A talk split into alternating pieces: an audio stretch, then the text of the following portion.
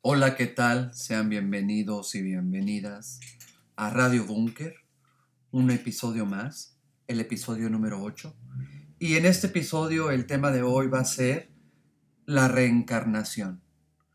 Ah, Leo me pidió que ah, diera mi opinión o cuál era mi opinión al respecto sobre la reencarnación, así que este audio va dedicado a una tía muy querida, mi tía Leo, a quien le voy a dar mi punto de vista sobre el tema. Así que quédense con la introducción y volvemos.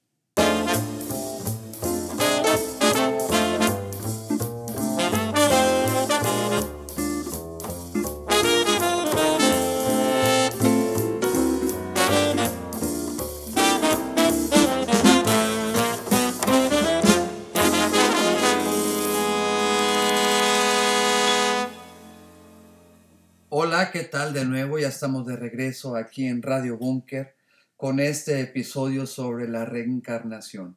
¿Qué es lo que opino? Ah, pues verán, es divertido y no, porque yo sé que son muchas las religiones que, que creen en este tipo de cosas, ¿no? O diferentes personas con diferentes creencias que van a llegar a un punto y ese punto es el mismo, la reencarnación el volver a la tierra, el volver a la tierra como otra persona, ah, pero eres tú y son las diferentes vidas que tienes y todo. Y una vez que me quisieron leer las cartas, bueno, me las leyeron, pero pues como a mí me da hueva ese tipo de cosas, ah,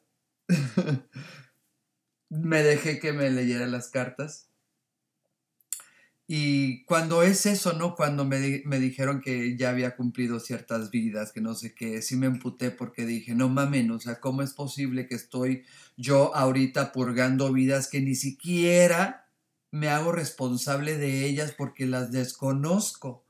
No puede ser la vida tan culera como para que tú tengas que pagar por cosas que ni siquiera sabes que hiciste, ¿no? Y creo que ese rollo de la culpa viene bastante de todas las religiones. ¿Por qué? Porque nos hace inferiores a Dios o a los dioses o a los tipos de dioses que existan. Ese es el problema, por eso nos lleva a, nos lleva a pensar que puede o que debiera existir una reencarnación o algún paraíso a donde se va la gente cuando, cuando fallece, cuando muere mi creencia es más bien que están en otra dimensión, ¿no? En otra dimensión donde dejan de ser ellos y ellas. Y no sé, no me he muerto, no sé qué pueda suceder, no tengo ni puta idea de lo que pueda suceder. Tampoco estoy esperando saberlo, ¿no? Ya lo sabré en su momento. Pero creer en la reencarnación sería darle en la madre a lo que muchas personas logran como autonomía, como libertad de pensamiento, como sus propias ideas, ¿no? Entonces, no está nada cool que tenga que reencarnar como para pagar otras putas vidas que no le corresponde, ni siquiera las vidas que él va a tener o ella va a tener ahora, ¿no? Entonces, no, no, no, no. La reencarnación no está nada chida. Yo sé que es romántico, romántico creer que vas a volver a existir porque te gustó tu vida, te gusta tu vida, ¿no?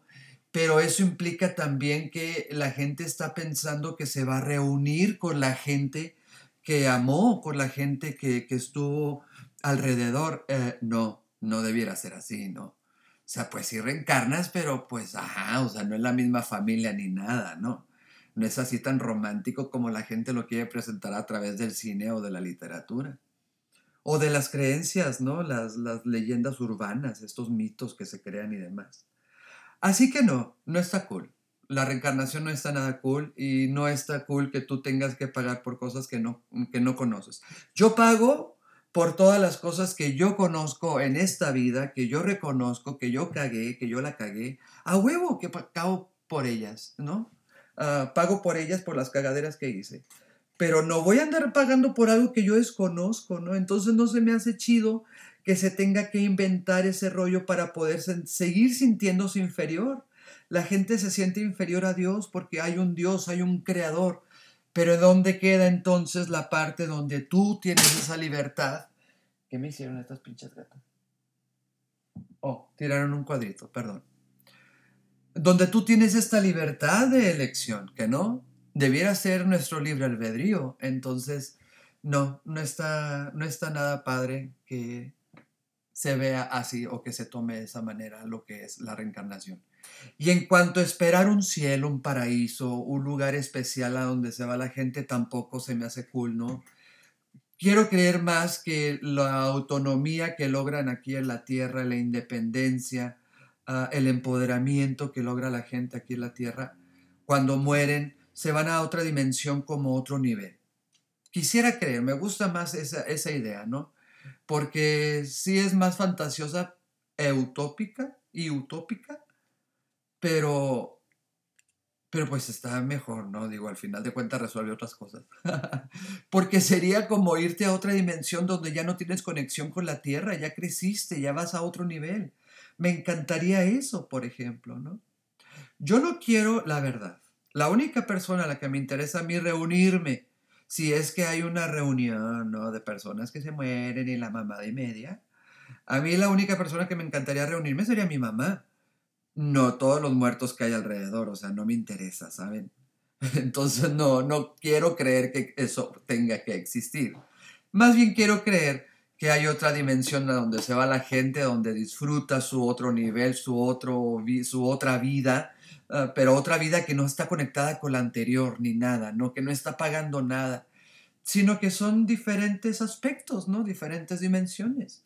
Me gustaría creer eso porque entonces de dónde queda todo el crecimiento que logras como persona en la tierra.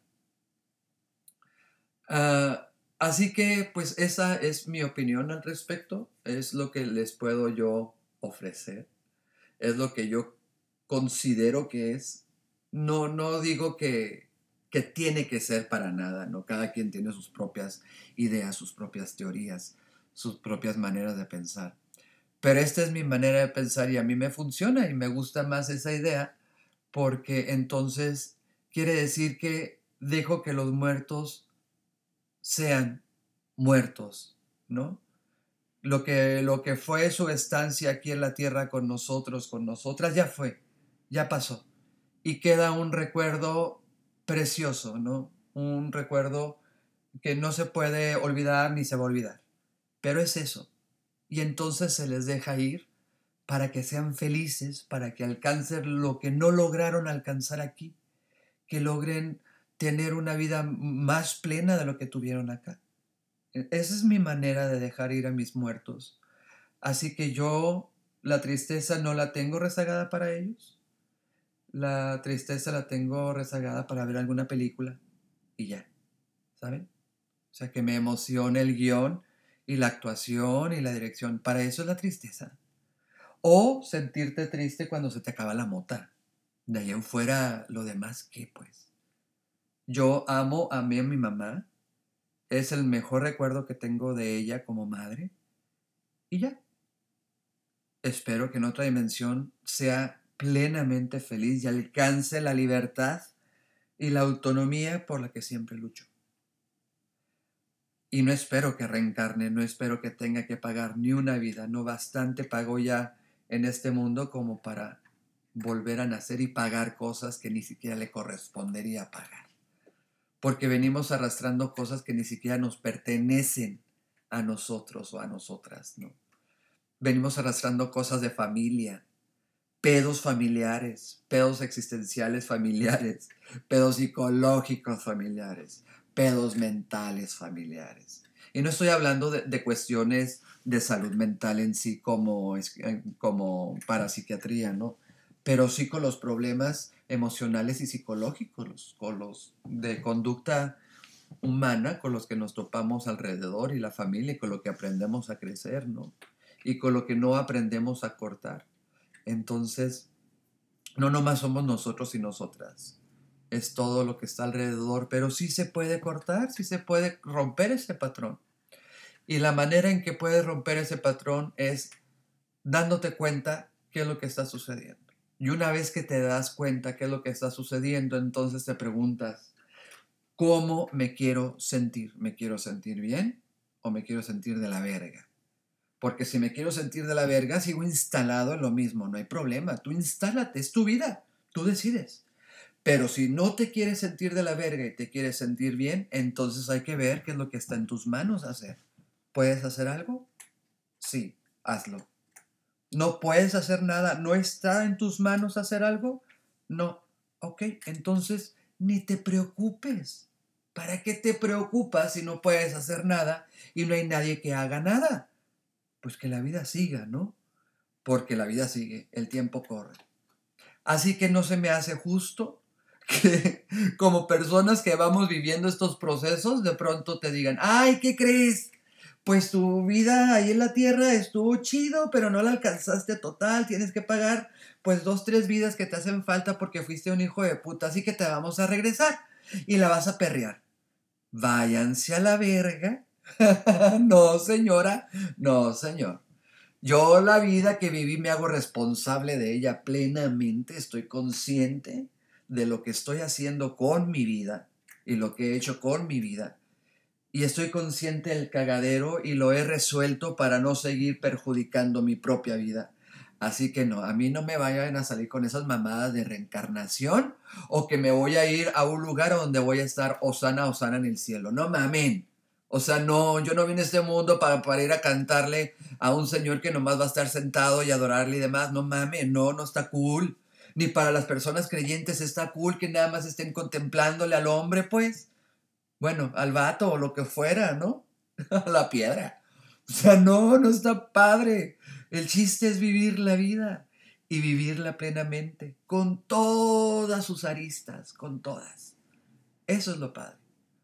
Así que no hablemos de reencarnación, hablemos de aprender a vivir la vida. Hasta aquí el podcast de hoy, episodio 8 sobre la reencarnación, dedicado a mi queridísima tía Leo. Te abrazo, te amo y te adoro y espero haya servido de algo este episodio que te grabé en tu nombre. Muchas gracias. Nos vemos. Hasta la próxima. Esto es Radio Bunker, diciembre 2019.